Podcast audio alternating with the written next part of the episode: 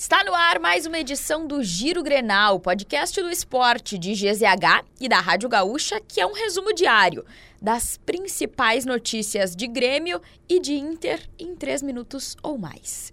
Eu sou Carolina Freitas e hoje comigo Vitória Nascimento, tudo bem? Tudo bem, Carol? Como é que tá? Tudo certo. Nessa Sextou. sexta-feira, 20 de outubro de 2023. Vamos começar com o Grêmio? Vamos lá então. Para tentar voltar a vencer no Brasileirão, o Grêmio terá alterações na escalação que encara o São Paulo.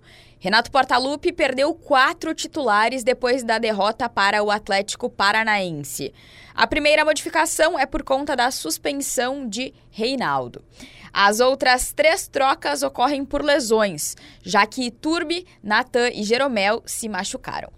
A comissão técnica avalia improvisar Fábio na vaga de Reinaldo. Vila Sante, que retornou da seleção paraguaia, reassume a posição no meio-campo. Na ponta direita, Galdino deverá ser o escolhido. Assim, a provável escalação gremista tem Gabriel Grando, João Pedro, Bruno Vini ou Bruno Alves, Kahneman e Fábio. Vila Sante, PP, Galdino, Cristaldo e Bessosi.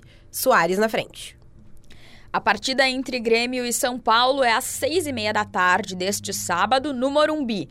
O tricolor é o atual quarto colocado com 44 pontos. No lado colorado, para o jogo contra o Santos nesse domingo, Eduardo Cudê conta com sete dos nove atletas que foram desfalques na última partida. Rocher, Johnny, Arangues e Valência retornam de convocação. René volta de suspensão, assim como Igor Gomes e Nico Hernandes.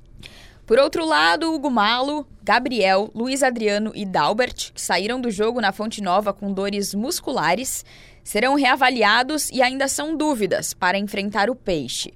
O provável time do Inter para o confronto tem Rocher, Bustos, Vitão, Mercado e René, Johnny, Maurício, Arangues e Wanderson, Alan Patrick e Ener Valência.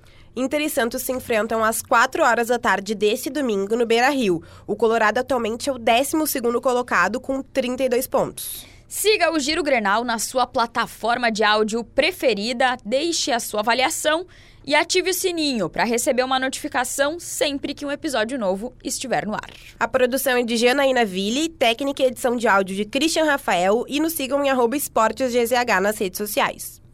E começou, Vitória Nascimento, o Pano Chile. André Silva está lá para trazer Exatamente. as principais notícias. Nessa sexta-feira.